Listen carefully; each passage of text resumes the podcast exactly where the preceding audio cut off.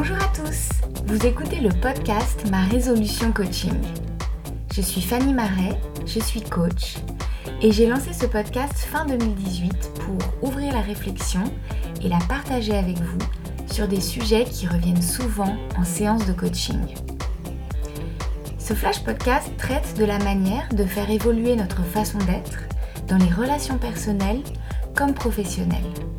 Il y sera donc question d'interaction, d'identité, mais aussi d'émotion, avec une dose d'hypersensibilité.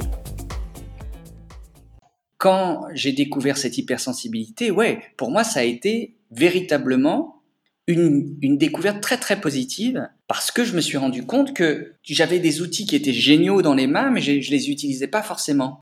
Cette personne qui découvre son hypersensibilité, c'est Maurice Barthélémy. Oui, oui, le Robin des Bois, aux côtés de Jean-Paul Rouve et Marina Foïs, entre autres. Maurice a écrit un livre qui sort le 7 janvier et qui s'intitule Fort comme un hypersensible. Il a eu la gentillesse de venir m'en parler en avant-première. Dans cet échange, il détaille entre autres les traits de son hypersensibilité, le cheminement vers la découverte de cette dernière, les liens entre hypersensibilité et métier d'acteur et de réalisateur. Il est donc question de cinéma, d'humour bien sûr, mais aussi d'enfants, sans oublier le parallèle entre sensibilité et masculinité. Je vous en souhaite une bonne écoute. Bienvenue Maurice. Merci. Je suis ravie d'avoir cet échange avec toi autour de l'hypersensibilité. Vaste sujet, sujet qui me qui compte beaucoup pour moi. Alors ceux qui te suivent justement sur les réseaux sociaux euh, savent que tu as pris la parole sur le sujet. Moi, c'est d'ailleurs comme ça que je t'ai entendu en parler pour la première fois pendant le premier confinement sur mhm. Instagram. Mais peut-être pour ceux qui euh, ne sont pas habitués à faire le lien direct entre euh, Maurice Barthélémy et hypersensibilité, est-ce que tu veux rembobiner un peu la pellicule et puis euh, nous dire quel est ce lien direct? Même moi, j'ai eu du mal à faire un lien direct entre moi et l'hypersensibilité pendant pas mal d'années. C'est-à-dire qu'il m'a fallu, grosso modo, 46-47 ans pour m'apercevoir que j'étais comme ça. Il a fallu que je passe par des épreuves euh, particulières dans ma vie pour que je me rende compte qu'en fait euh, tout ça était un peu lié à cette hypersensibilité. Mais comment est-ce que j'ai découvert cette hypersensibilité? Euh, C'est par le biais de ma fille. je trouvais qu'elle avait un comportement que j'expliquais pas trop. C'était une petite fille très exigeante avec elle-même qui, euh, qui était euh, euh, comme ça, qui s'emportait quand elle n'arrivait pas à faire quelque chose, qui est très imaginative, en même temps beaucoup dans la compétition, en même temps avec une surempathie capable de fondre en larmes quand elle voit un mendiant dans la rue. Bref, j'arrivais pas trop à mettre un nom à cet état et il a fallu que je lise un peu. Et puis j'ai lu à la fois sur les surdoués, j'ai lu sur les hyperactifs, et puis finalement, le, profil qui lui correspondait le mieux, c'était l'hypersensibilité. Donc j'ai commencé à lire là-dessus, et puis en fait, je me suis rendu compte que souvent, euh, les parents d'hypersensibles sont eux-mêmes hypersensibles. Et c'est ainsi que j'ai découvert ma propre hypersensibilité vers 47 ans. J'en ai 51 aujourd'hui, 52 bientôt. Et donc ça fait à peu près 5 ans, 6 ans que je, je travaille là-dessus, que je lis là-dessus, que je rencontre des gens spécialisés sur ce thème, et que petit à petit, euh, ben, je réunis les pièces d'un puzzle. J'adore ça, en fait. Ça m'a beaucoup rassuré de découvrir cette hypersensibilité. Oui, c'est d'ailleurs ce qui m'a interpellée quand tu as pris la parole sur le sujet, comme je le disais pendant le premier confinement, c'est qu'en fait, tu faisais de cette découverte euh, quelque chose de très positif. Tu disais que c'était comme un trésor que tu avais eu sous les yeux et que finalement tu découvrais du jour au lendemain. Exactement. J'ai toujours pensé que j'étais différent.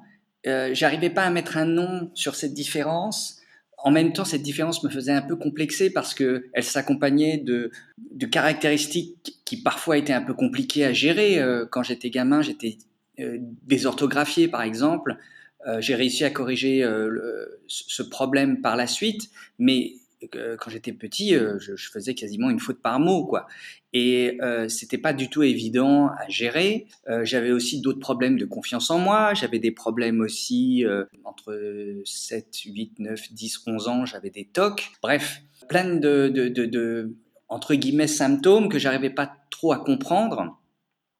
Et quand euh, j'ai pu enfin mettre un, un, mot, un nom à cet état, ben c'est vrai que ça m'a beaucoup rassuré. Et puis ça m'a ça rassuré parce que c'est surtout je me suis senti moins seul. J'ai découvert qu'on était à peu près 18% euh, de la population euh, à avoir plus ou moins le même profil. Et puis surtout, en fait, je me suis rendu compte que oui, j'avais euh, des petits handicaps, mais j'avais aussi des, bonnes capacités, des capacités notamment de, de, de, réflexion assez rapide, pas mal de résilience, d'intuition, de, d'imagination, de, d'énergie, bref. Et donc, quand j'ai découvert cette hypersensibilité, ouais, pour moi, ça a été véritablement une, découverte très très positive parce que je me suis rendu compte que j'avais des outils qui étaient géniaux dans les mains, mais je, ne les utilisais pas forcément bien. Et donc, euh, à partir de ce moment-là, je me suis dit bon, qu'est-ce que je peux faire pour euh, calmer d'un côté euh, ce qui m'handicape un peu, et qu'est-ce que je peux faire pour valoriser, optimiser euh, les qualités que je peux avoir. Et c'est ce que j'ai fait depuis. Alors, est-ce que justement tu peux nous expliquer quel euh, parcours tu as emprunté à partir du moment où euh, tu as identifié que, en effet, ce qui te posait éventuellement problème de temps en temps, mais ce qui pouvait aussi être ta force, c'était cette hypersensibilité? Est-ce que tu peux nous dire quel chemin tu as emprunté? Au départ, j'ai pas mal lu sur le, sur le sujet. En, bonne hypersensible, euh, dès qu'un sujet m'intéresse, j'ai tendance à, être très presque compulsif, c'est-à-dire qu'il faut que je lise le maximum de bouquins sur le, sur le thème, il faut que j'écoute des interviews, il faut que... Bref, donc j'ai été effectivement au départ euh, très boulimique sur, euh, sur le sujet. Et donc j'ai accumulé beaucoup d'informations peut-être trop même, parce que ça m'a évidemment un peu embrouillé l'esprit. Et déjà que en bonne hypersensible, j'ai l'esprit un peu embrouillé, je pense que j'ai peut-être fait une, une overdose d'informations sur le thème. Donc il a fallu que je laisse un tout petit peu reposer toutes ces informations pour qu'elles se décantent. Notamment, je vais euh, te donner un exemple. Quand j'ai commencé à lire là-dessus, je faisais un peu la confusion entre haut potentiel, hypersensibilité, surdouance, etc., etc. Pour moi, tout ça était un peu la même chose. Oui, alors effectivement, il y a une même famille, on va dire, mais chaque euh, branche de cette famille a des caractéristiques différentes. Et il m'a fallu un peu de temps pour comprendre et pour surtout préciser mon état, qui n'est pas celui d'un HP, c'est-à-dire que je ne suis pas un haut potentiel intellectuel, je suis plutôt un haut potentiel émotionnel. Et en revanche, je me reconnais totalement dans le profil des hypersensibles, voire même un ultra sensible. Et, euh, et puis euh, la surdouance, pas du tout. Ça a été une enquête sur moi-même qui m'a pris quelques années. Une fois que j'ai mis un nom à cet état, euh, bah, on va dire qu'on va un peu oublier voilà la qualification. Et puis surtout, on rentre dans la pratique, c'est-à-dire comment faire en sorte que les qualités et les défauts que je peux avoir, comment est-ce que je peux les gérer au quotidien pour vivre de façon la plus équilibrée possible et la plus sereine. Est-ce qu'on s'autorise à ce moment-là à faire des petites précisions terminologiques, justement, puisque tu parlais d'hypersensibilité, de haut potentiel, tu as même parlé d'ultrasensibilité. Euh, est-ce que tu fais référence au terme euh, employé par Saverio Tomasella? Exactement, oui, effectivement. Euh, c'est en lisant un de ses livres que je, je me suis rendu compte qu'il faisait une distinction entre hypersensibilité et ultrasensibilité. Et il rajoutait des caractéristiques supplémentaires à certains hypersensibles, comme la caractéristique suivante, c'est-à-dire de très bien vivre son hypersensibilité. Pour lui, ça c'est une caractéristique des ultrasensibles. Et puis, utiliser ses capacités au mieux. C'est ce que j'ai fait, puisque très tôt, vers 18-19 ans, j'ai compris que mon parcours, mon chemin devait se faire euh, en étant acteur. Et j'ai donné le maximum, même si je me suis mis plein d'embûches sur, sur mon chemin, pour faire ce métier. Et je pense que je l'ai pas trop mal réussi. Et donc, euh, selon euh, Saverio, c'est une des caractéristiques des ultrasensibles, mais il y en a d'autres. Tout à fait. Et concernant la différence entre haut potentiel et hypersensibilité, peut-être pour ceux qui nous écoutent, on reprécise rapidement que l'on peut être au potentiel sans être hypersensible hein, et on peut être en effet hypersensible sans être au potentiel. C'est-à-dire qu'on considère que environ 90% des hauts potentiels sont hypersensibles D'autres ne vont pas forcément l'être, euh, ne seront pas forcément doués d'une grande empathie, entre guillemets. Alors parfois parce qu'il y a mmh eu des émotions qui ont été très, disons, ensevelies et puis, en effet, les hypersensibles qui sont, alors toi, tu citais 18%, moi j'ai un peu en tête, disons 25%, ça dépend en effet un petit peu des études. Hein. mais si on, compare ce pourcentage de la population au pourcentage de hauts potentiels qui ne sont, entre guillemets, pour les déclarer bien sûr, que 2% environ de la population, on voit bien qu'il y a un écart entre les deux et qu'en effet, l'un peut aller sans l'autre. Voilà, c'était simplement pour clarifier peut-être ceci, parce que comme tu dis, parfois, il y a cet effet Barnum où en fait on commence à, mmh. lire des choses sur le sujet et on se dit, mais oui, c'est exactement cela, je me reconnais dans toutes ces caractéristiques. Et puis finalement, parfois en affinant, on se rend compte que ce qui est le plus prégnant chez nous, ça peut être l'hypersensibilité plus que toutes les autres choses. Mais chez toi d'ailleurs, qu'est-ce qui est le plus hypersensible, entre guillemets? C'est-à-dire que dans l'hypersensibilité, on peut là aussi faire de grandes catégories. On peut parler de la sensorialité, on peut parler des émotions, de l'imagination, de l'empathie. Toi, dans quoi est-ce que tu te reconnais le plus, entre guillemets?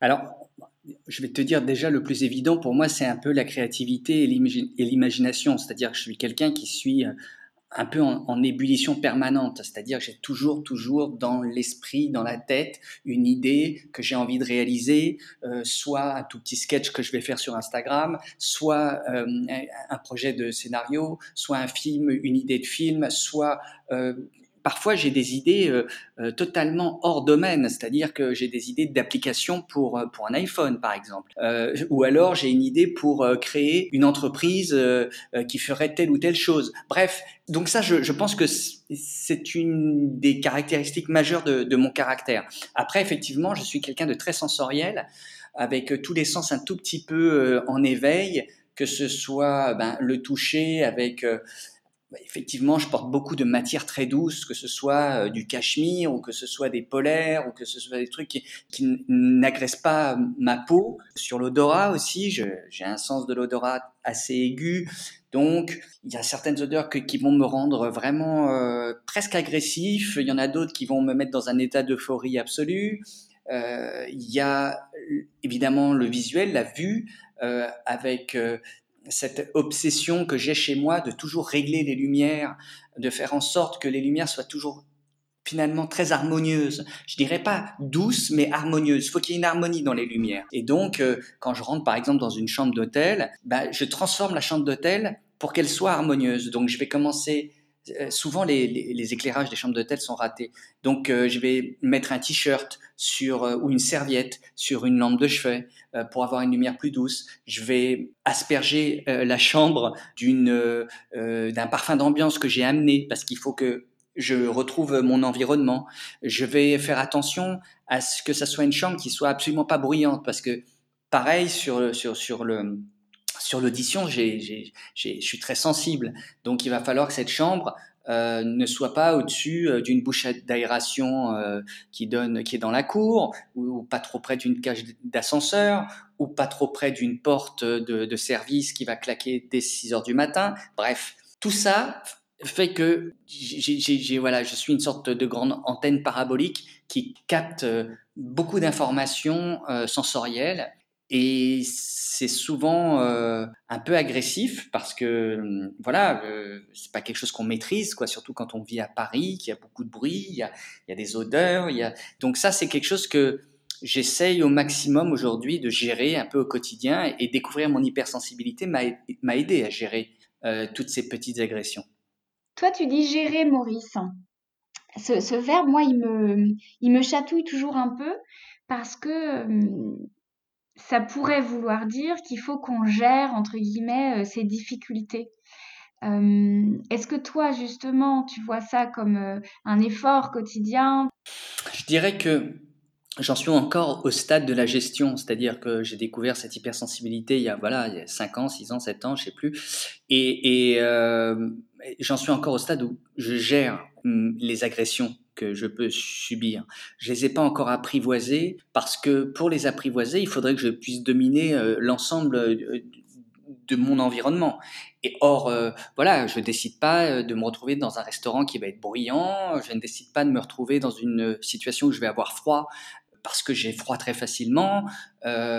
Donc, c'est plus de la gestion. Euh, pour moi, c'est de la gestion. Alors, qu'est-ce que je vais Je vais trouver des petites parades? C'est-à-dire que euh, dans un restaurant que je vais tout de suite identifier comme bruyant, je vais essayer de trouver l'endroit qui, est, qui résonne le moins, où je vais moins entendre les conversations euh, des gens euh, des tables d'à côté.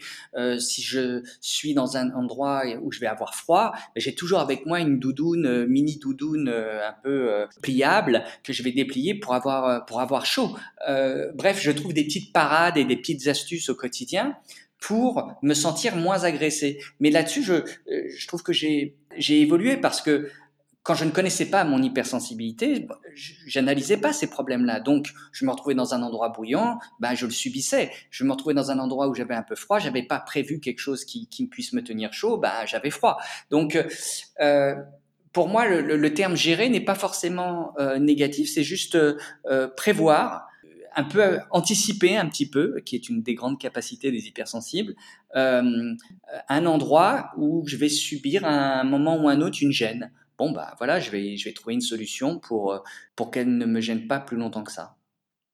Ce qui est important dans ce que tu viens de dire, c'est que le fait d'en prendre conscience permet en effet ensuite de s'adapter. Exactement. Et d'anticiper certaines situations. Tout à fait. Est-ce que justement, avec du recul, tu vois ton métier d'acteur euh, au début de ta carrière comme une résultante, entre guillemets, du fait que tu aspirais euh, tout ce qui se passait autour de toi, tout ton environnement?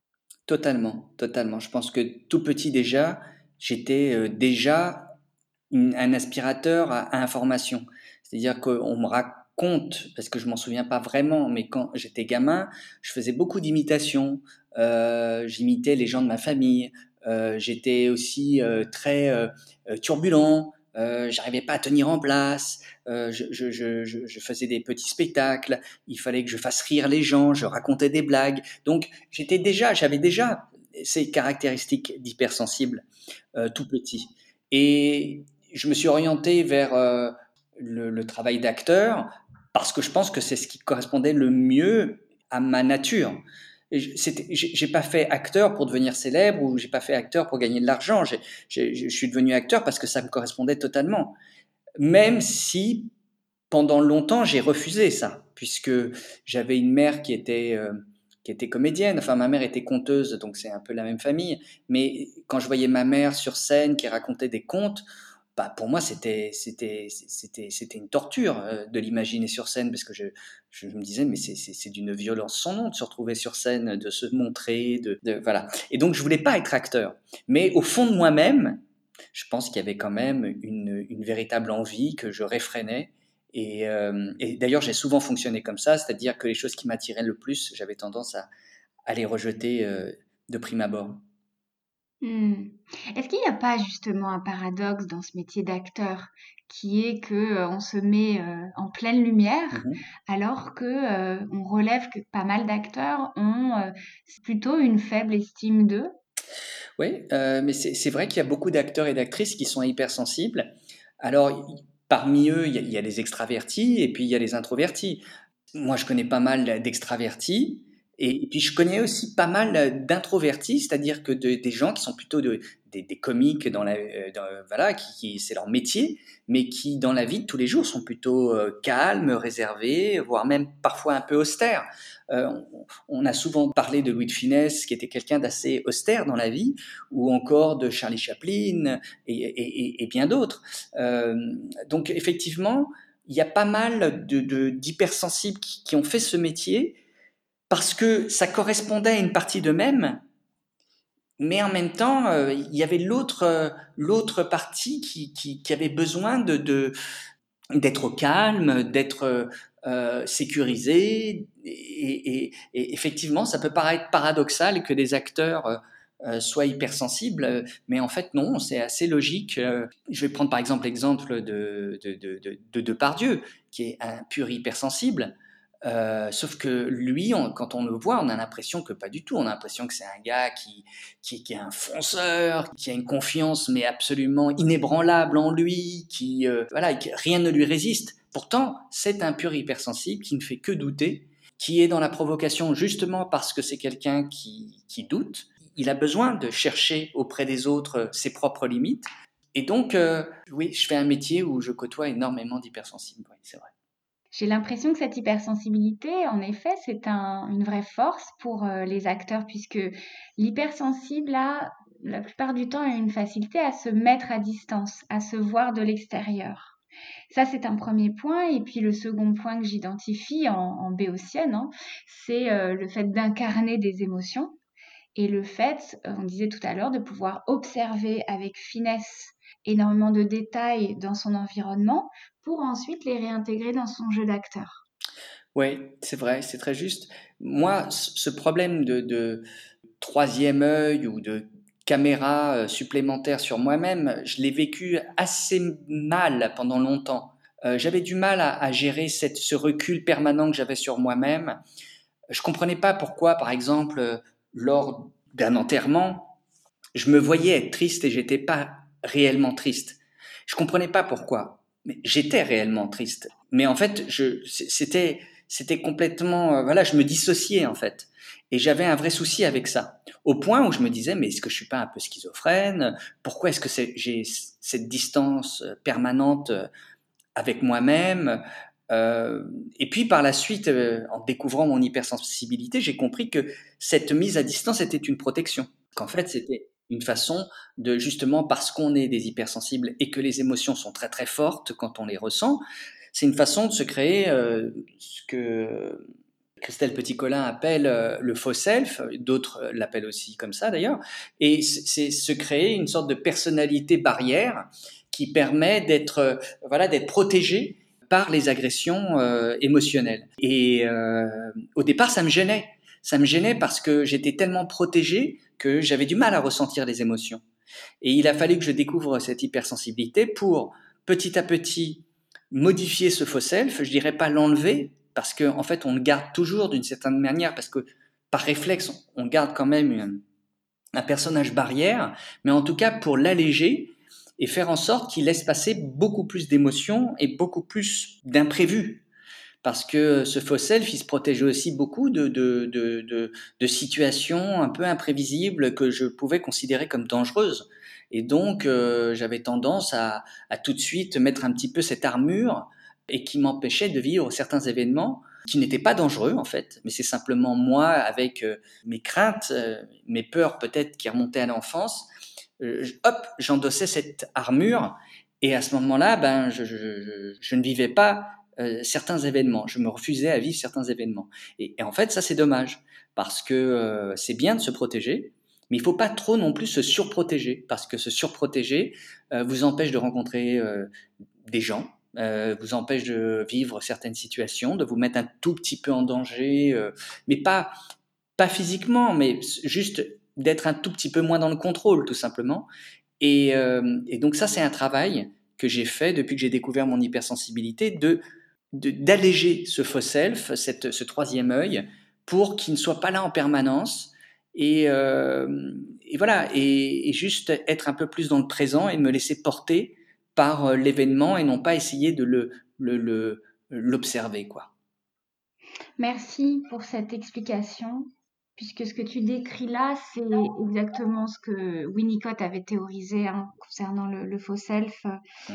Euh, il a été le premier à en parler. C'est exactement ce que tu dis. C'est-à-dire que c'est à la fois une protection qui peut être utile, qui a pu être utile dans certaines circonstances, et à la fois ça peut devenir un problème quand on n'arrive plus à rien laisser passer entre soi et les autres. Donc euh, je pense que ceux qui nous écoutent euh, auront été très intéressés par ce que tu viens de dire. Et alors quand tu parlais, je me demandais aussi si l'humour, c'était une autre forme de protection. Ah, totalement. L'humour, l'humour, c'est à la fois une protection et une façon aussi de garder une distance avec les événements. C'est-à-dire que euh, l'humour, c'est, c'est, c'est, c'est une façon de se dire, OK, c'est pas si grave que ça, euh, ce qu'on vit. Euh, même si c'est grave, ça n'empêche pas, ça n'empêche pas de faire une blague quand on se retrouve. Je reviens un peu à la, à la, métaphore du deuil, mais quand on se retrouve à un enterrement, Moi, j'ai beaucoup ri à certains enterrements, enfin surtout des enterrements qui me touchaient moi, parce que on a besoin de décompresser, on a besoin de relativiser, on a besoin de mettre une petite distance avec l'événement qu'on est en train de vivre. Donc l'humour, c'est une façon de, de, de, voilà, à la fois de relativiser, je dirais de faire en sorte que son cerveau sécrète des, des endorphines pour aller mieux. Donc c'est c'est utile l'humour, mais c'est vrai que c'est aussi une pudeur, c'est vrai que c'est aussi une petite fuite et qu'il y a pas mal de, de, gens qui utilisent l'humour pour ne pas affronter certaines situations et qui ont tendance à passer toujours par l'humour plutôt que parfois être dans le vrai et, d'être d'affronter, euh, de se mettre face à un événement. Il y en a beaucoup qui font un petit pas de côté euh, avec l'humour, ce qui est pas mal mon cas. Moi, je suis plutôt quelqu'un d'assez pudique dans la vie et je passe beaucoup, beaucoup, beaucoup par l'humour pour euh, voilà, m'échapper, euh, euh, ne pas tout à fait, euh, voilà, rentrer dedans, tu vois. Mais après, l'humour, c'est vrai que c'est quelque chose qui se, c'est un peu comme un muscle qui s'affine et, et, plus il s'affine, plus on en joue et, donc oui, c'est difficile de ne plus s'en passer pas après. Mais c'est un peu exactement comme le même procédé dont on vient de parler de, de, de ce faux self, c'est-à-dire qu'il faut savoir doser. C'est pareil, c'est-à-dire c'est très important de passer par l'humour. L'humour est une euh, une sorte de galipette de l'esprit et, ça permet d'avoir un esprit vif, rapide, joueur et qui peut divertir les autres et qui peut se on peut se divertir soi-même. Donc c'est important d'en avoir. Et puis c'est aussi important de, de savoir quand il y en a trop et de, et de doser. Et à ce moment-là, de se dire non, là, à ce moment-là, je suis trop dans euh, l'évitement, il faut que je sois plus dans le vrai. Et donc, c'est important de, de savoir euh, l'utiliser à bon escient, je dirais. Mmh. Et chez les hypersensibles, j'ai l'impression que cet humour, comme d'autres de leurs caractéristiques, est un petit peu décalé. Qu'est-ce que tu en penses de cela? Totalement. Je trouve qu'effectivement, il y a, il y a, y, a, y a, un point commun euh, entre les hypersensibles, c'est qu'ils aiment l'humour un peu décalé. Ils aiment le, euh, ce que les Anglais appelaient le, le, le, non, le nonsense, c'est-à-dire c'est, c'est, un humour qu'on, qu'on peut retrouver euh, aussi bien dans Alice au pays des merveilles que euh, que dans la littérature de Mark Twain, euh, mais aussi dans les Monty Python ou, euh, ou dans l'humour belge aussi, euh, euh ou, voire l'humour français à une certaine époque, parce que l'absurde s'est perdu en France euh, après les années 70, moi je dirais. Ou je dirais que ça a été jusqu'au chez les nuls. Et puis après, on, l'a un peu développé avec les Robins. Mais euh, avant, il était beaucoup plus fort, avec euh, des proches, avec, avec les Branquignols, avec Pierre Dac. Donc il y avait une école de l'absurde en France qui s'est un peu perdue, qui est restée en Angleterre, qui est restée en Belgique. et c'est vrai qu'on a cet humour-là qui nous fait rire. C'est c'est tout ce qui est un peu décalé, un tout petit peu, euh, voilà, qui, qui, où on joue avec le sens, quoi. C'est vrai que c'est étonnant, ça. je suis encore euh, assez épaté à chaque fois de croiser quelqu'un qui, qui se marre à mon humour et de me rendre compte d'après que c'est une ou un hypersensible. Est-ce que c'est ce qui s'est passé dans la rencontre avec euh, les Robins des Bois, justement, tu en parlais à l'instant oui, totalement. Les Robins des Bois, c'est vraiment une, une, une réunion d'hypersensibles. Euh, totalement. On, était six, quatre euh, mecs et deux nanas. Et ben, chacun était hypersensible à sa manière. C'est marrant parce que ce, sont des hypersensibles très différents, tous et toutes. Et, euh, donc, euh, oui, il n'y a pas de hasard. Il n'y a pas de hasard. On ne s'est pas rencontrés par hasard, là, pour le coup. Et je crois que c'est aussi la raison pour laquelle on a aussi bien travaillé ensemble pendant huit ans. C'est que, comme on était tous hypersensibles, on avait une façon de, de s'auto-gérer entre nous sans vouloir prendre le pouvoir, en respectant les, les, les, les, limites de chacun et les caractéristiques de chacun. Et, et je pense que ça, c'est vraiment une caractéristique des hypersensibles, ne pas vouloir prendre le pouvoir et faire attention à l'autre. Et c'est la raison pour laquelle ce groupe a, a bien fonctionné euh, pendant huit ans. Et alors après ces huit ans, toi, tu as euh, opéré un virage, entre guillemets, hein, tu es passé euh, à la réalisation. Mmh en quoi est-ce que euh, ton hypersensibilité te permet, selon toi, d'être euh, un réalisateur accompli? En fait, j'ai découvert la, la, réalisation un peu par hasard. Au départ, moi, je pensais pas du tout que je serais réalisateur. Je pensais que c'était un métier qui était encore plus inaccessible que celui d'acteur. Donc, quand je suis devenu acteur, je me disais, bon, c'est super, je suis content, je suis parvenu à un peu ce que je voulais, mais il y avait quand même une partie de moi-même qui était un peu frustrée. J'aimais pas la position un peu attentive que peuvent avoir les acteurs, où on attend d'être choisi. Euh, j'aimais pas ça parce que comme je suis quelqu'un d'assez, de très très très autonome, je détestais cette situation où je dépendais des autres pour pouvoir travailler. Donc j'avais quand même cette petite frustration en moi. Et puis c'est vrai que euh, quand on est acteur, on, arrive sur un film, on vient jouer quelques jours, parfois beaucoup de jours, parfois très peu de jours, mais généralement on passe. Et puis après, ben, le film, on va le voir une fois qu'il est terminé. Donc il y avait, il y a ce côté éphémère, moi, dont j'étais pas spécialement fan. Et puis, euh, il s'est avéré qu'effectivement, euh, après être sorti de l'expérience euh, préhistorique euh, des Robins des Bois, c'est-à-dire eux, euh, euh, on m'a donné l'opportunité de réaliser mon premier film, qui était Casablanca Driver, qui était un faux documentaire sur le plus mauvais boxeur de tous les temps. Dans ce film, j'ai joué le personnage principal, mais je l'avais écrit et j'ai été le réalisateur. Donc, je me suis mis plein de casquettes sur la tête. Et en fait, je me suis rendu compte que j'adorais ça. C'est-à-dire le fait de pouvoir être multifonction, être une sorte de couteau suisse. Et là, je me suis dit, là, tu es vraiment à ta place. C'est-à-dire que j'ai toujours été comme ça dans ma vie, j'ai toujours aimé toucher un peu à tout. Chez moi, euh, j'adore bricoler, j'adore faire la cuisine, j'adore faire du jardinage.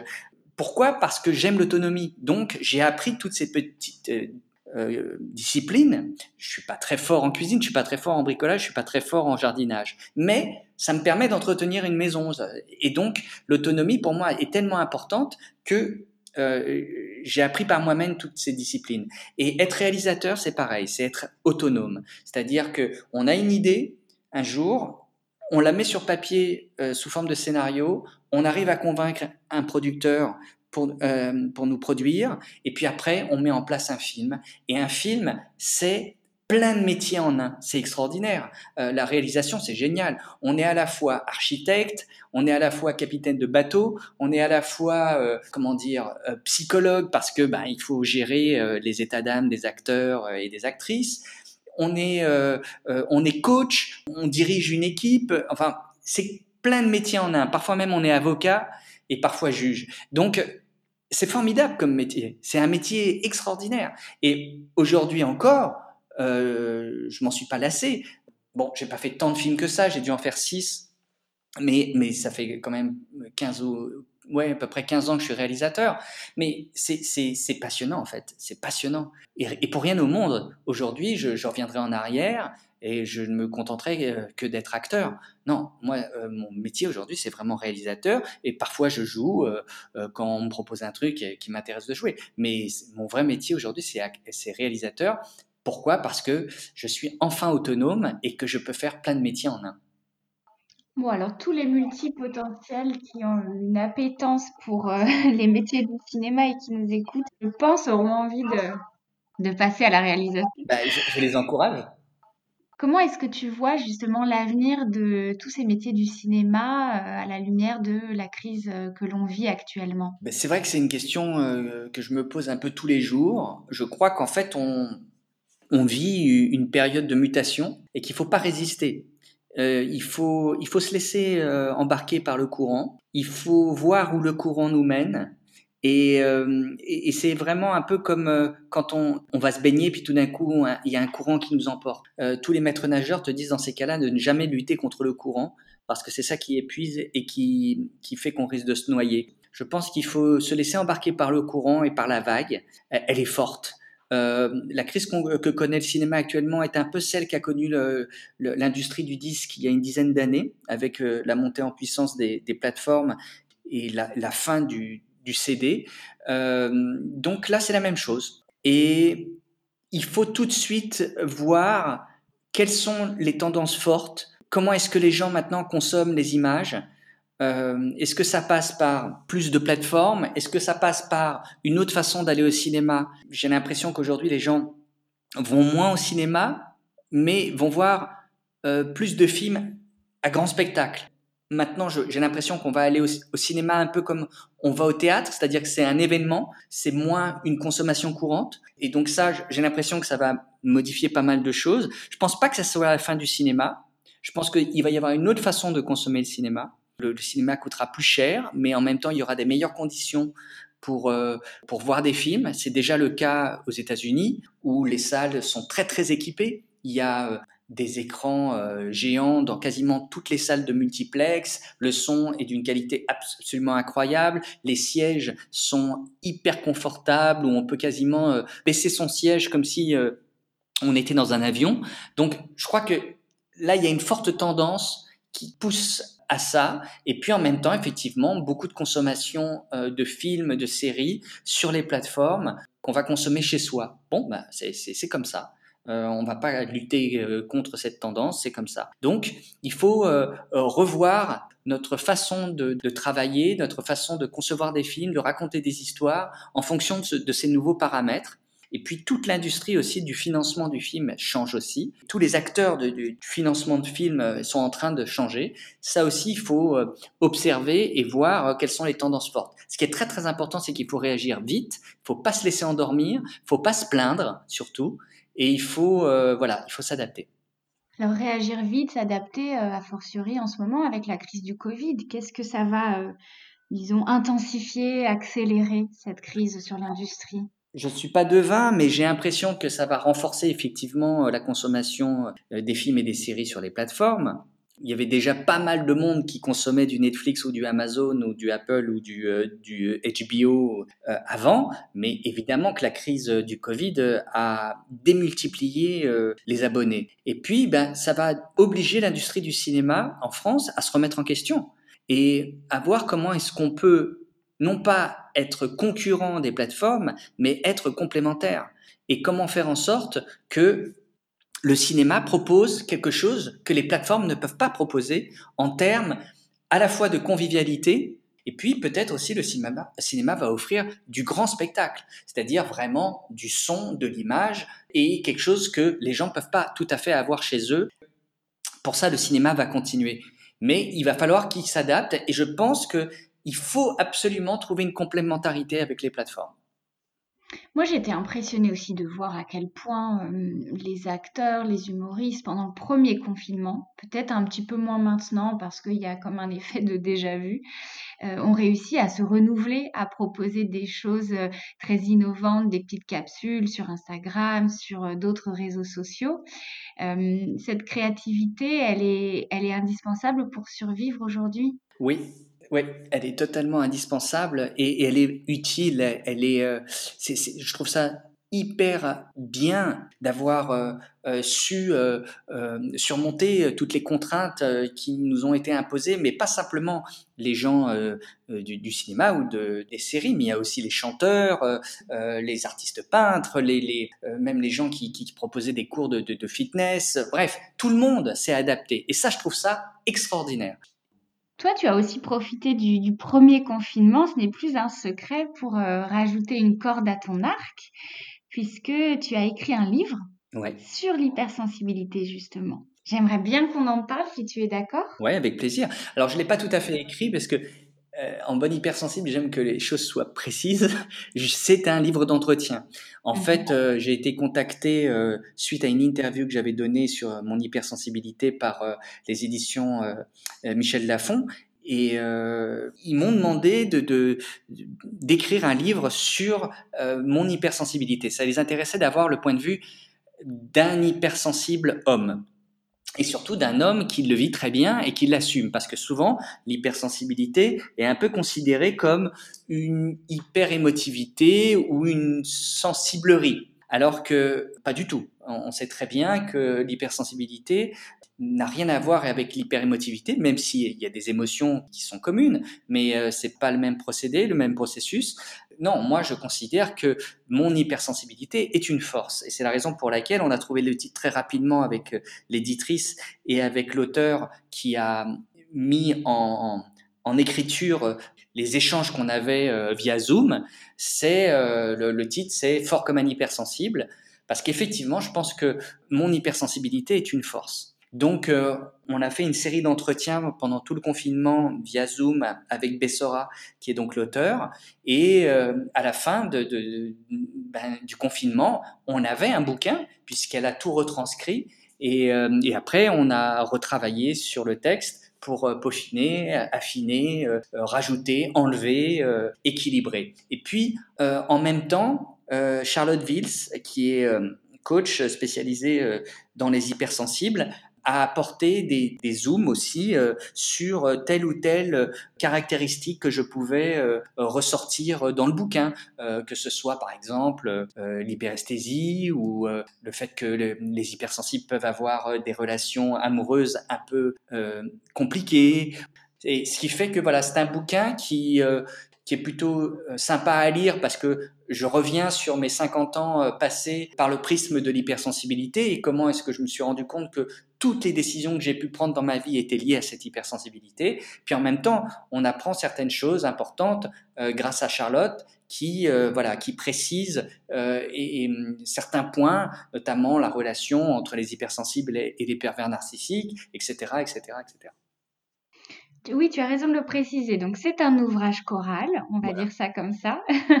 Mais le, contenu est, un récit autobiographique à la lumière, en effet, euh, de l'hypersensibilité, de ton hypersensibilité. Alors, moi, j'irais plus loin que sympa hein, comme qualificatif.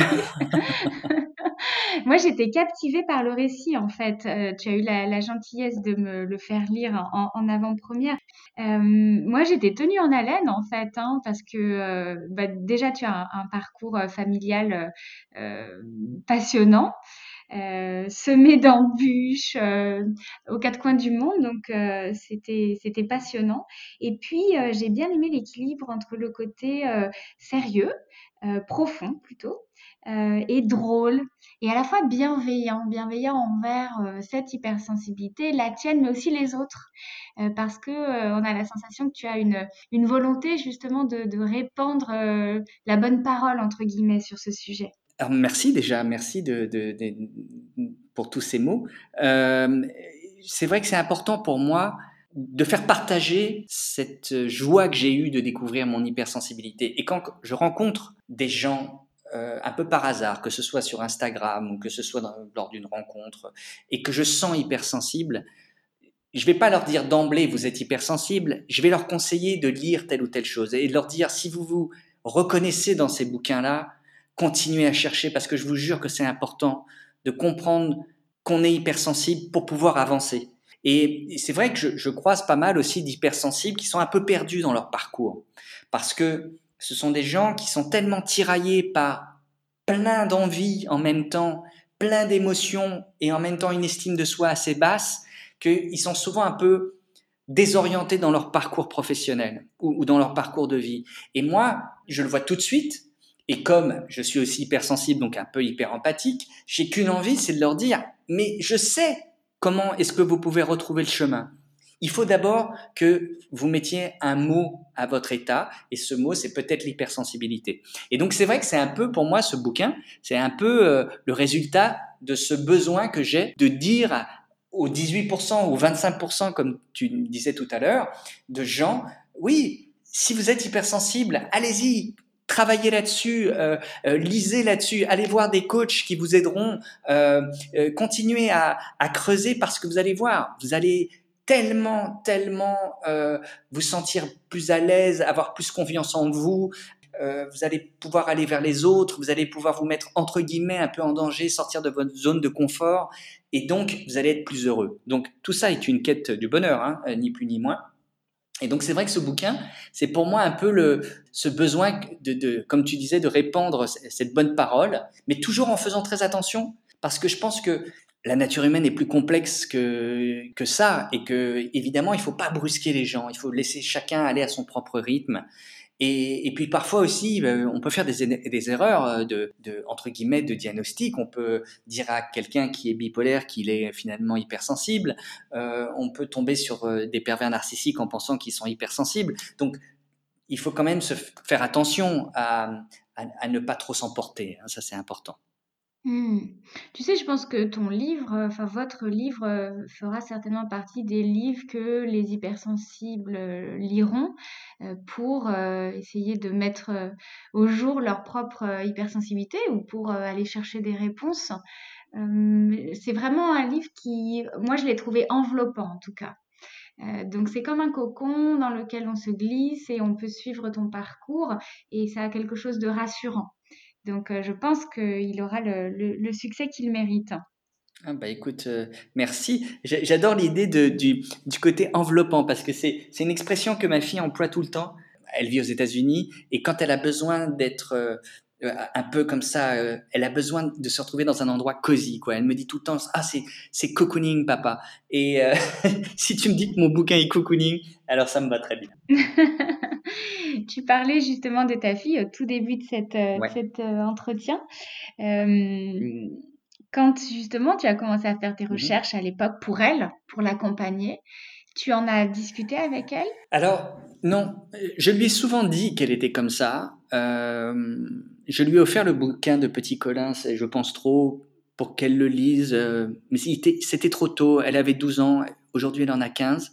Je ne pense pas qu'elle l'ait encore lu. C'est la raison pour laquelle j'ai fait cette petite dédicace à ma fille dans le bouquin en disant que j'espère qu'elle se rendra compte de son hypersensibilité le plus vite possible et qu'en revanche elle, elle, lise mon livre le plus tard possible. Parce que je pense que c'est hyper important pour elle qu'elle découvre qu'elle est hypersensible. Moi, j'aurais tellement aimé euh, découvrir mon hypersensibilité plus tôt. Ça m'aurait évité, je pense, certains mauvais choix, euh, certaines mauvaises rencontres. Si ma fille peut découvrir très tôt qu'il faut qu'elle se méfie des, pervers narcissiques dans le travail ou dans la vie euh, de tous les jours, voire même en amour, plus vite elle saura comment elle fonctionne, plus elle pourra se protéger tôt de certaines choses. J'essaye d'être protecteur comme tout père doit l'être avec son enfant, mais en même temps, euh, j'ai conscience qu'il faut que son enfant euh, fasse sa propre expérience. Moi, comme tu as pu le lire dans le livre, je me suis retrouvé très très tôt à devoir gérer des situations euh, un peu d'adultes. J'ai vécu tôt, seul tôt, pardon, j'ai vécu à, à 15-16 ans tout seul. Euh, j'ai commencé à prendre l'avion euh, sans être accompagné à 11-12 ans.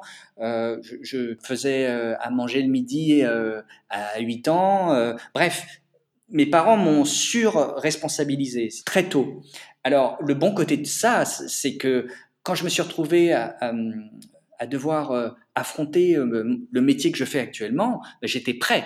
Parce que là, pour le coup, je savais prendre ma vie en main. Donc, euh, trouver un boulot euh, complémentaire à mes études de théâtre, c'était totalement logique. Voilà. Alors, le, mauvais côté de tout ça, c'est qu'il ne faut pas non plus trop euh, responsabiliser un enfant trop tôt parce que ça le met en danger. Et alors, pour le coup, si l'enfant en plus est hypersensible, il se retrouve à devoir se construire une carapace, ce fameux faux self dont on parlait tout à l'heure, qui fait que parfois cette carapace est tellement, tellement épaisse, tellement énorme au bout d'un moment que ça va l'handicaper pour le reste de sa vie. Donc, il faut trouver un juste milieu entre à la fois protéger son enfant des agressions et, euh, de certaines voilà, personnes, et puis en même temps, eh ben, le laisser faire sa propre expérience. Et en même temps, ce qu'on dit souvent des enfants hypersensibles, c'est que quand bien même on essaye de les préserver de plein de choses, leur empathie fait qu'ils s'inquiètent pour leurs parents très tôt et qu'ils deviennent parfois les parents de leurs parents très rapidement. Ils sont presque vieux, entre guillemets, avant d'être vieux. Et puis, bizarrement, ils sont toujours très jeunes tout le long de leur vie. C'est ça. Oui, parce qu'ils sont très, effectivement, ils sont, ils ont une forme de naïveté, ils ont une forme de, de candeur, ils ont une forme de, de voilà, d'esprit assez pur euh, la plupart du temps. Donc effectivement, ils gardent cet esprit jeune et en même temps, ils ont cette culpabilité liée à leurs parents qui veulent, ou ils, sentent qu'il faut qu'ils protègent leurs parents. Et moi, je dis très souvent à ma fille, je suis ton père. Donc, euh, ne te charge pas de cette culpabilité je te donne un exemple. Ma fille a, besoin, euh, pour son équilibre, de rentrer chez elle, euh, quand je vais la voir aux États-Unis, de rentrer chez elle quand le soir tombe.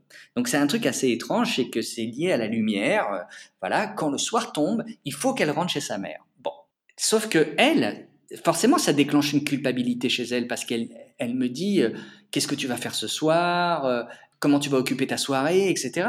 Et moi, je suis obligé de lui dire dans ces cas-là, je suis ton père. C'est à moi de gérer ma vie. C'est pas à toi de t'en occuper. Donc, rentre chez toi si tu as besoin de rentrer chez toi parce que tu te sens plus en sécurité et ne t'occupe pas de moi. Donc, c'est très important de, dire à son enfant, OK, c'est moi l'adulte, c'est toi l'enfant. Donc, euh, chacun euh, ses préoccupations. qui sont liées à, à l'âge qu'on a, quoi.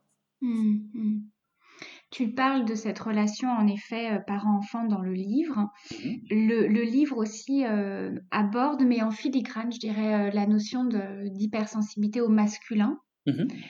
Est-ce que, selon toi, l'hypersensibilité a un sexe? Non. Pas du tout. Je pense que l'hypersensibilité est un, est un état euh, voilà, qui réunit plein de caractéristiques dont, on a parlé, hein, que ce soit l'hyperempathie, euh, la pensée en arborescence, euh, la, confiance en soi assez basse, la, créativité, l'intuition, la, positivité, mais, mais, mais, le doute aussi permanent, la, culpabilité, bref toutes ces choses-là. Là. Et ça, je pense qu'il n'y a, pas de, y a pas de féminin et masculin euh, pour ça. Je veux dire, euh, homme comme femme, on, on, a, on vit tous euh, les mêmes choses. Alors après, avec des degrés différents, après avec des caractéristiques différentes. Il y en a qui, qui ont une très très bonne mémoire, d'autres qui n'en ont pas du tout. Il y en a qui sont très très bons dans les maths, d'autres qui sont très mauvais. Donc chacun a des caractéristiques différentes dans cette hypersensibilité-là. Mais euh, pour le coup, euh, non. Je pense que homme comme femme, il y a autant d'hypersensibles hommes que de hypersensibles femmes. Après, c'est vrai que c'est plus compliqué pour un homme de l'assumer parce que c'est ce dont on parlait tout à l'heure. Souvent, cette hypersensibilité est assimilée à une forme de féminité, de faiblesse. Et ça, c'est des archétypes euh, dont on a hérité de, voilà, de génération en génération. L'homme doit être fort, l'homme ne doit pas flancher. Mais en fait, euh, pas du tout. L'homme doit accepter ses faiblesses, l'homme doit accepter de pleurer. Et euh, pour le coup, l'hypersensibilité, c'est pas une faiblesse, c'est une, c'est une caractéristique. Et euh, il faut qu'il la gère comme une femme doit gérer son hypersensibilité. Point barre, ça va pas plus loin.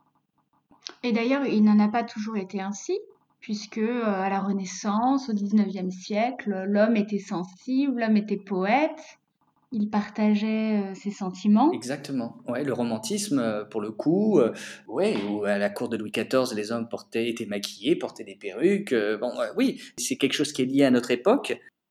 je pense que ça change. Parce que la nouvelle génération envisage justement les choses totalement différemment.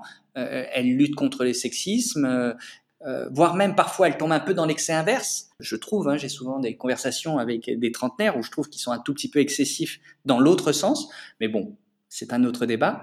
Euh, mais c'est vrai que je, je, voilà, je pense que les choses vont changer avec les nouvelles générations. Pardon, je peux te demander de creuser ce point quand tu dis euh, ça peut être excessif, c'est-à-dire? On aborde le, le, sujet du genre. Moi, je suis issu d'une génération euh, post-68 arde j'ai eu des parents qui étaient des 68 arts qui ont euh, voulu rééquilibrer euh, les choses, c'est-à-dire euh, les féministes à cette époque ont voulu, et elles avaient raison, parce que la société était totalement déséquilibrée dans les années 60, elles ont voulu rééquilibrer les choses juste en disant qu'il était hors de question que les femmes soient considérées comme des, sous-hommes. Donc il y a eu ce mouvement féministe très très important dans les années 70. Puis après, il y a eu un équilibre qui s'est créé, et puis aujourd'hui, on assiste à presque un déséquilibre. C'est-à-dire que on a tendance aujourd'hui presque à culpabiliser l'homme et à considérer que l'homme est, quoi qu'il arrive, fautif. Alors, c'est là-dessus que je me bats un peu. Tant mieux si le mouvement MeToo a pu émerger, tant mieux si aujourd'hui on peut euh, se battre contre tous les excès que les hommes ont pu euh, commettre euh, durant toute l'histoire, mais il ne faut pas non plus faire porter le chapeau aux hommes en permanence. C'est-à-dire qu'il faut aussi considérer qu'il y a des hommes, il y a des femmes, et des deux côtés, il y a des personnes bien, et des deux côtés, il y a des personnes qui sont nulles. C'est tout, il y a un équilibre qui doit se faire, il faut respecter la femme autant que respecter l'homme, et il ne faut pas non plus partir dans l'excès inverse où on culpabilise l'homme de tout ce qu'il a, il aurait pu commettre durant des générations et des générations. Oui, on a hérité d'une, entre guillemets, d'une fonction d'homme à un moment ou à un autre, mais ça ne veut pas dire que on n'est pas prêt à la remettre en question. On est prêt à, à s'adapter, nous les hommes. Il n'y a pas de problème. Mais je ne veux pas qu'on nous fasse culpabiliser d'être des hommes. D'ailleurs, les hommes hypersensibles peuvent avoir un rôle à jouer là-dedans. Bien sûr, justement par leur euh, entre guillemets leur féminité, c'est-à-dire assumer. Euh, c'est le yin et le yang, c'est-à-dire que moi j'ai totalement assumé la part de féminin que j'ai en moi. cette part de féminin, elle me permet de créer, elle me permet aussi d'être euh, peut-être dans l'empathie, peut-être aussi, ça, ça, explique le nombre de copines incalculables que j'ai autour de moi parce que je m'entends extrêmement bien avec les femmes. J'aime la proximité des femmes. Voilà, et justement, grâce à ça, ça peut faire en sorte qu'on peut créer des passerelles avec le monde féminin en disant, bah, il existe des hommes qui ont une féminité, qui l'assument, voilà, et puis ça, ça fait de moi un, hétérosexuel qui aime les femmes. C'est important aussi de pas tomber dans le cliché inverse que tous les mecs sont des obsédés sexuels, sont des beaufs qui regardent le foot, sont des mecs qui plaquent les meufs du jour au lendemain. Voilà, tous ces clichés sur les mecs, oui, effectivement, il y a pas mal de mecs qui, qui, qui se comportent encore comme ça aujourd'hui, mais ça change. Et il faut faire confiance aux mecs pour que petit à petit, euh, tous ces comportements-là euh, disparaissent. Merci Maurice. Avec joie. Est-ce que tu as envie que l'on termine sur cette note d'espoir? Oui, évidemment. Mais, euh, mais ouais, mais, mais j'y crois vachement. Merci beaucoup Maurice pour tous tes partages. Bonne, bonne route pour le livre. Ouais, et merci à toi Fanny. Et à très bientôt sur les chemins de l'hypersensibilité. J'espère que cet épisode vous aura intéressé. Vous pourrez le retrouver sur SoundCloud, Apple Podcast et Spotify. N'hésitez pas à vous abonner sur la plateforme de votre choix pour être notifié des prochains épisodes et à laisser un avis sur iTunes. Ça contribue à faire connaître le podcast et à le faire perdurer. Vous pouvez aussi le faire sur les pages Instagram et Facebook de Marais Solutions Coaching en trois mots, comme le nom de mon site internet où vous retrouverez mes propositions d'accompagnement individuel et professionnel. Merci et à bientôt